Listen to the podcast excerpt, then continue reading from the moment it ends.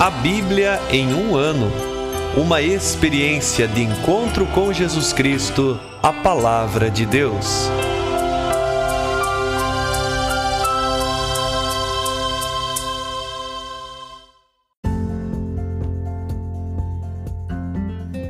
Olá, eu sou André, seminarista na Diocese de Ponta Grossa, no Paraná.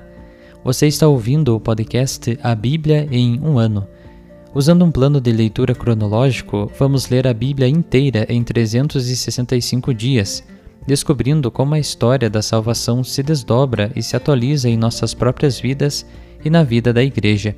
Estamos usando a Bíblia Católica com a tradução oficial da Conferência Nacional dos Bispos do Brasil. Você pode acessar o plano de leitura completo por meio de um link que você encontra na página do Instagram, a um ano ou no facebook.com barra seminariopg. Inscreva-se nesse podcast por meio da plataforma que preferir para receber as notificações diárias dos nossos episódios.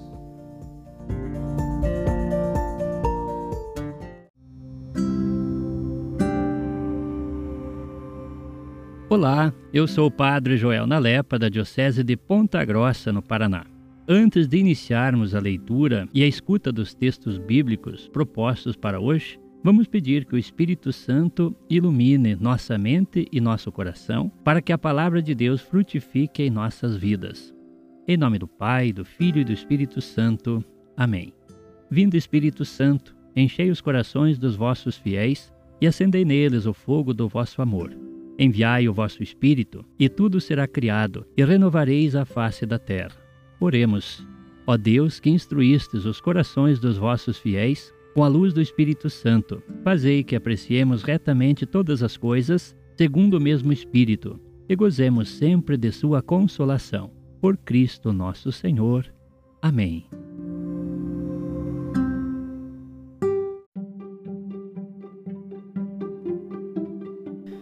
Hoje é o dia 129 de nosso podcast A Bíblia em um Ano e damos continuidade lendo o segundo capítulo do segundo livro de Samuel. Também leremos o segundo capítulo do primeiro livro de Crônicas e também o Salmo 45.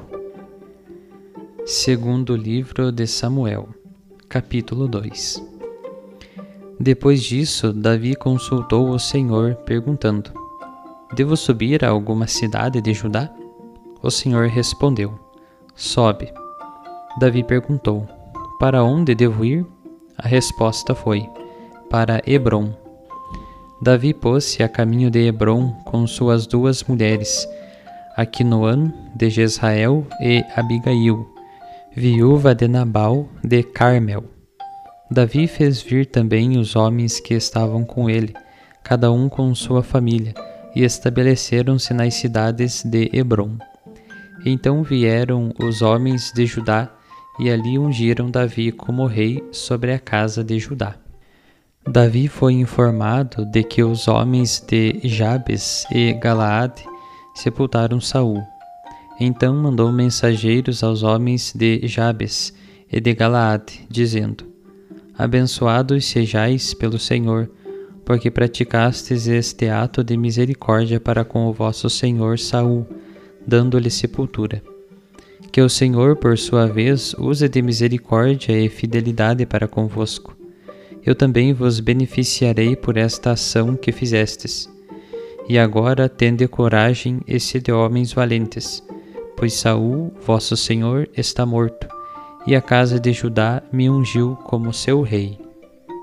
Entretanto, Abner, filho de Ner, chefe do exército de Saul, tomou Isbaal, filho de Saul, levou-o a Maanaim e o constituiu rei sobre Galaad, Azer, Jezrael, Efraim e Benjamim, e sobre todo o Israel.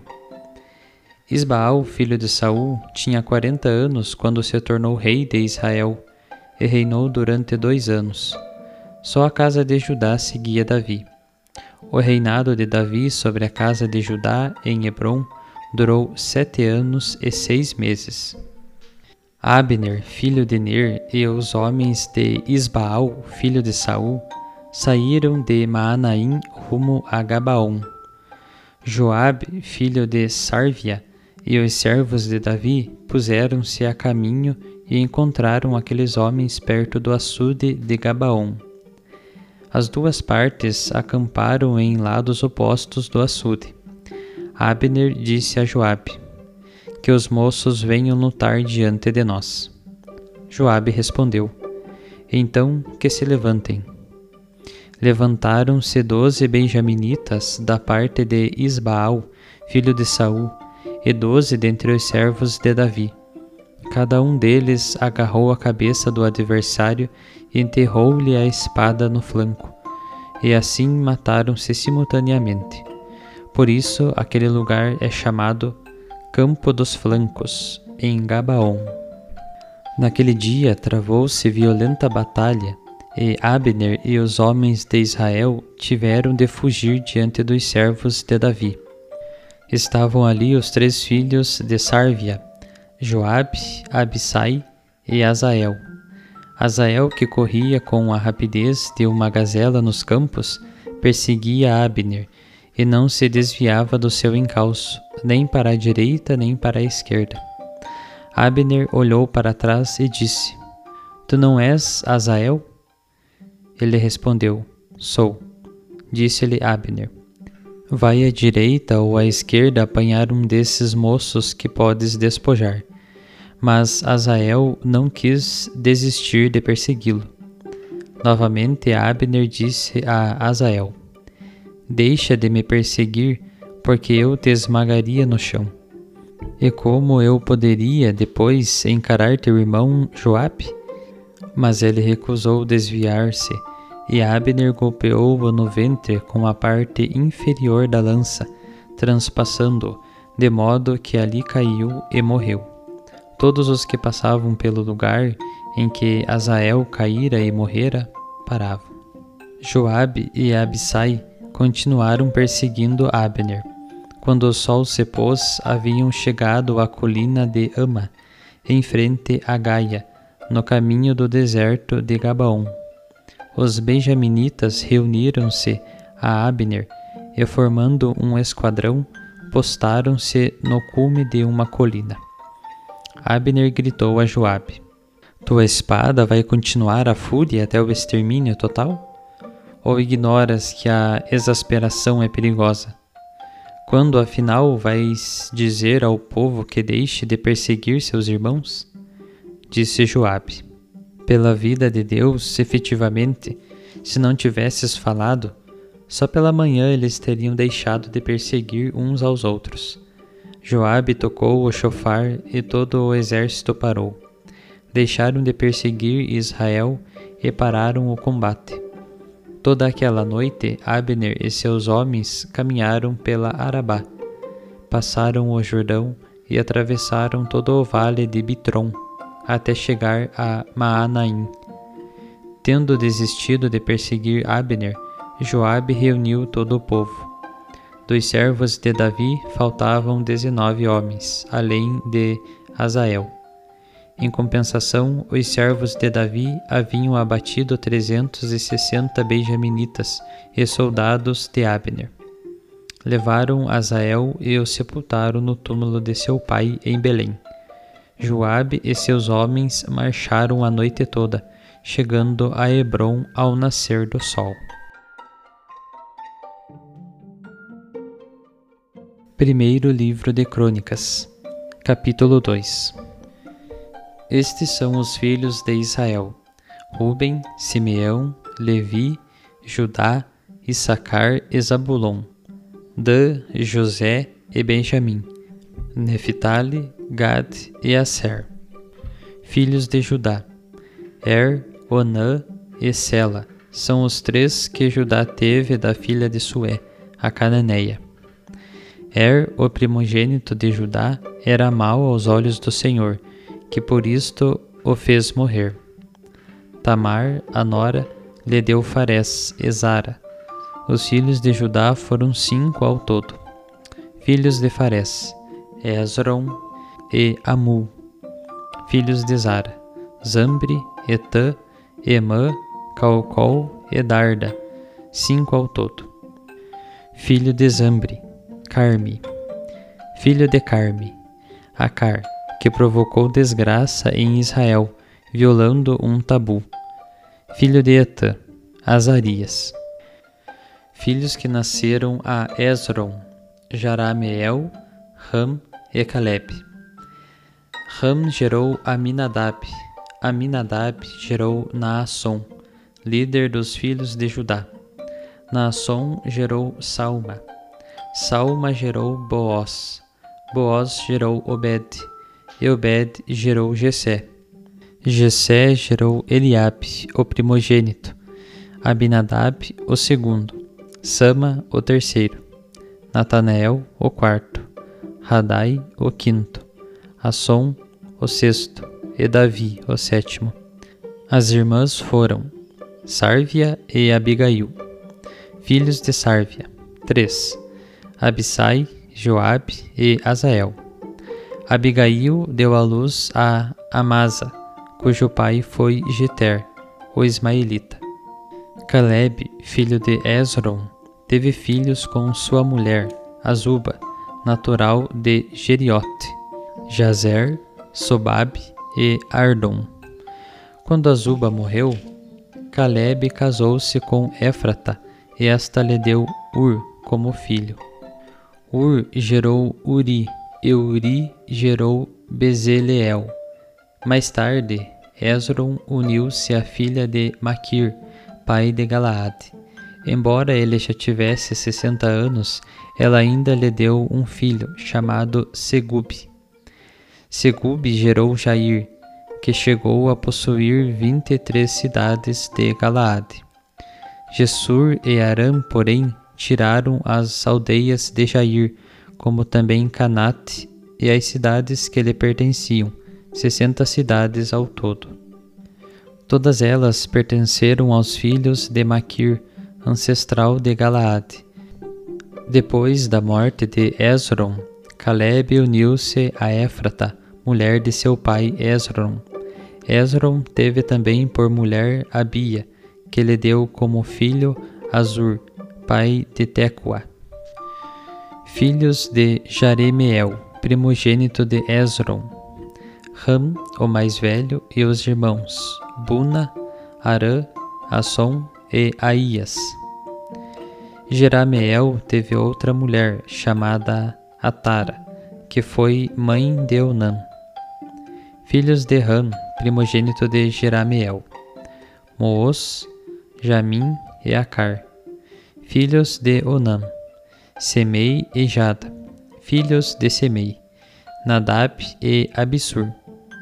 O nome da mulher de Abissur era Abiail, e os filhos que ela lhe deu foram Aoba e Molite.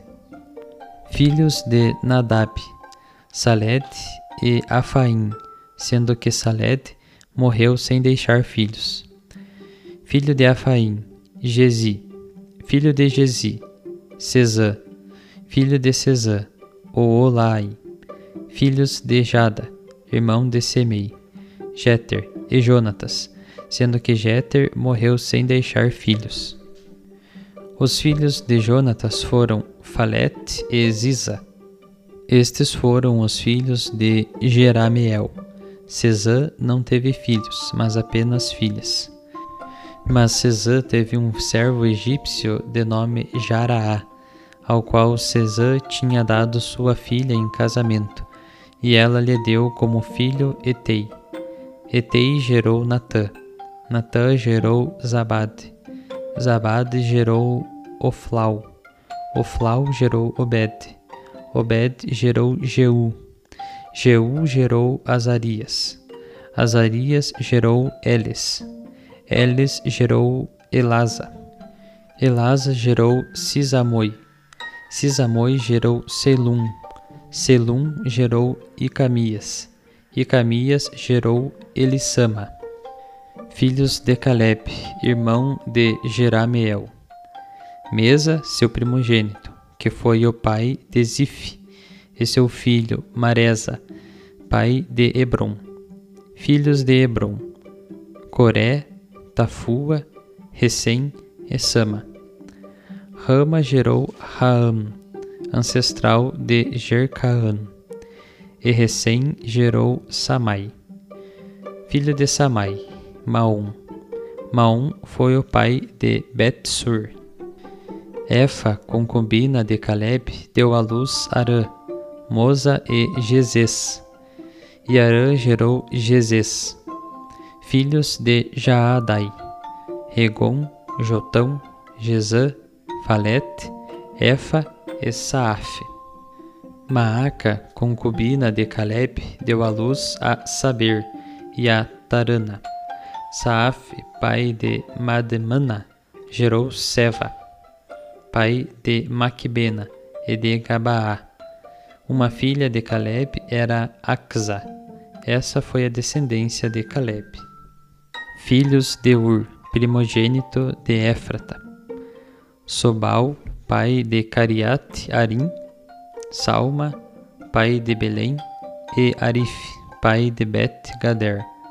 Os filhos de Sobal, pai de Cariat e Arim, foram Reaías, metade de Manaate, e os clãs de Cariate e Arim, os Getritas, os Futitas, os Sumatitas e os Mazeraitas, dos quais procedem os Saraitas e os Estaulitas.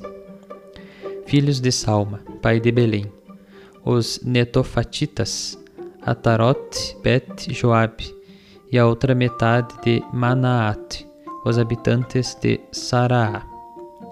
Os clãs de Cariat Sefer, que moravam em Jabes, eram os Teratitas, os Simatitas e os Sucatitas, que são os Quenitas, oriundos de Emate, pai dos Recabitas. Salmo 45 Ao maestro do coro, na melodia os lírios dos filhos de Coré. Poema. Cântico de amor. Brota do meu coração um belo poema dedicado ao rei. Minha língua é como a pena de um habilidoso escritor. Tu és o mais belo entre os filhos dos homens, e a graça espalhou-se em teus lábios. Por isso, Deus abençoou-te para sempre. Cinge a tua espada sobre a coxa, ó poderoso, com a tua majestade e o teu esplendor. Com teu esplendor, adianta-te e sobe a carruagem em defesa da verdade, da mansidão e da justiça. A tua mão direita ensine-te prodígios, as tuas flechas agudas, enquanto os povos caírem a teus pés, acertarão o coração dos inimigos do rei. Teu trono, ó Deus, é pelos séculos dos séculos Cetro de retidão é o cetro do teu reinado. Amaste a justiça e odiaste a iniquidade. Por isso Deus te ungiu, o teu Deus, com o óleo da alegria, de preferência a teus companheiros. De mirra, aloés e cássia são os perfumes de tuas vestes. Desde os palácios de marfim, os instrumentos de corda te alegram. Filhas de reis estão entre as tuas preferidas. À tua direita está a rainha mãe, ornada com ouro de Ofir. Ouve, filha, vê, inclina o ouvido. Esquece o teu povo e a casa de teu pai, e o rei se apaixonará com a tua beleza. Pois ele é teu senhor, prostra-te diante dele. A filha de Tiro vem com presentes os ricos do povo procurarão o favor do teu rosto. A filha do rei está esplendorosa lá dentro, toda revestida de bordados de ouro. Com vestidos recamados será trazida ao rei. As virgens, depois dela, suas damas de honra, serão apresentadas a ti. Serão trazidas com alegria e júbilo e introduzidas no palácio real. Na linhagem de teus pais te sucederão teus filhos, deles farás príncipes sobre toda a terra. Eu comemorarei o teu nome de geração em geração. Por isso os povos te louvarão eternamente, para todo o sempre.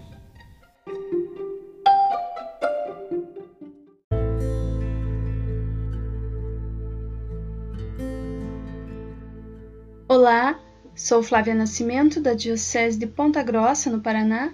Pertenço ao Instituto Secular Servas de Jesus Sacerdote. Ouvimos hoje, no segundo livro de Samuel, que após a morte de Saul, Davi consultou o Senhor e foi estabelecer-se em Hebron, onde foi ungido como rei sobre a casa de Judá. Por outro lado, Abner, chefe do exército de Saul, constituiu Isbaal, filho de Saul, como rei de Israel. Então houve uma batalha entre doze jovens de cada lado, e todos acabaram morrendo. Em seguida sucedeu-se uma batalha generalizada, com mais derramamento de sangue, até que Abner, num ato de bom senso, pediu para acabar a perseguição entre eles, pois eram irmãos.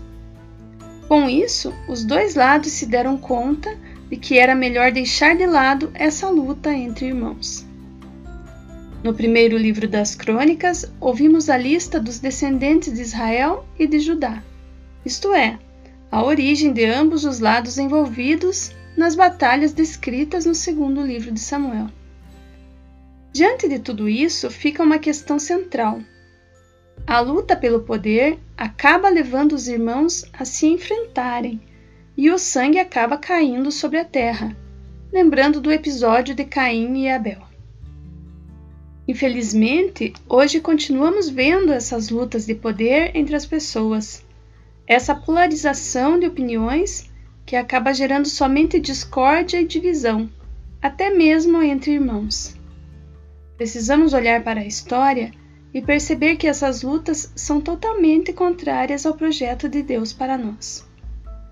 Jesus veio nos relembrar esse projeto de amor do Pai, ao dizer que devemos perdoar 70 vezes 7, dar a outra face, amar-nos uns aos outros, como Ele nos amou, servir e não sermos servidos, pois só o amor pode esvaziar a potência da sede de poder que existe no coração humano. Só quando nos olharmos todos como irmãos e não como concorrentes ou rivais, é que realmente cessará todo o sangue derramado sobre a terra. E poderemos chegar até Deus juntos, sem que Ele precise nos perguntar: Onde está o teu irmão? Papa Francisco, na carta encíclica Fratelli Tutti, sobre a fraternidade e a amizade social, nos dá pistas importantes no caminho para a construção da fraternidade.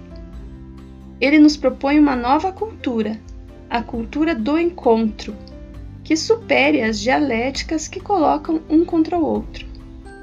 E segue dizendo que essa cultura do encontro é um estilo de vida que tende a formar aquele poliedro que tem muitas faces, muitos lados, mas todos compõem uma unidade rica de matizes, porque o todo é superior à parte.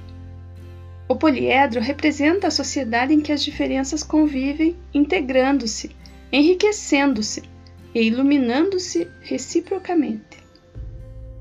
O salmo que ouvimos nos faz recordar que aqueles que estão à frente no governo do povo têm função importantíssima na construção dessa fraternidade sonhada por Deus. É justamente isso que percebemos com as palavras: avança, sobe ao carro em defesa da verdade, da mansidão e da justiça. Essas palavras lembram que a função do rei é justamente defender o povo, lutando pela verdade e pela justiça em favor dos mais pobres. Que nossos governantes estejam sempre dispostos a gerar processos de encontro, assim como cada um de nós, para que possamos juntos construir um povo capaz de colecionar as diferenças. Finalizemos essa reflexão com a infinita sabedoria do Papa Francisco ao dizer-nos: Armemos os nossos filhos com as armas do diálogo. Vamos ensinar-lhes o bom combate do encontro. Que nos comprometamos a tornar realidade essas palavras do Papa, pois só assim cessará o derramamento de sangue sobre a terra.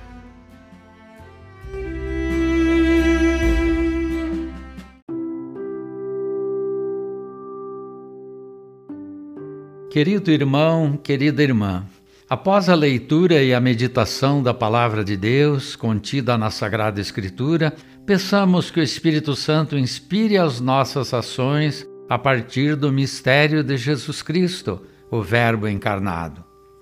Oremos. Ó Deus, concedei ao vosso povo alimentar-se cada vez mais da vossa palavra e nela encontrar a fonte da vida. Por nosso Senhor Jesus Cristo, vosso Filho, na unidade do Espírito Santo. Amém.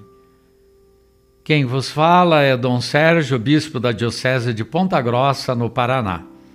Que desça sobre vós a bênção de Deus Todo-Poderoso, Pai e Filho e Espírito Santo. Amém.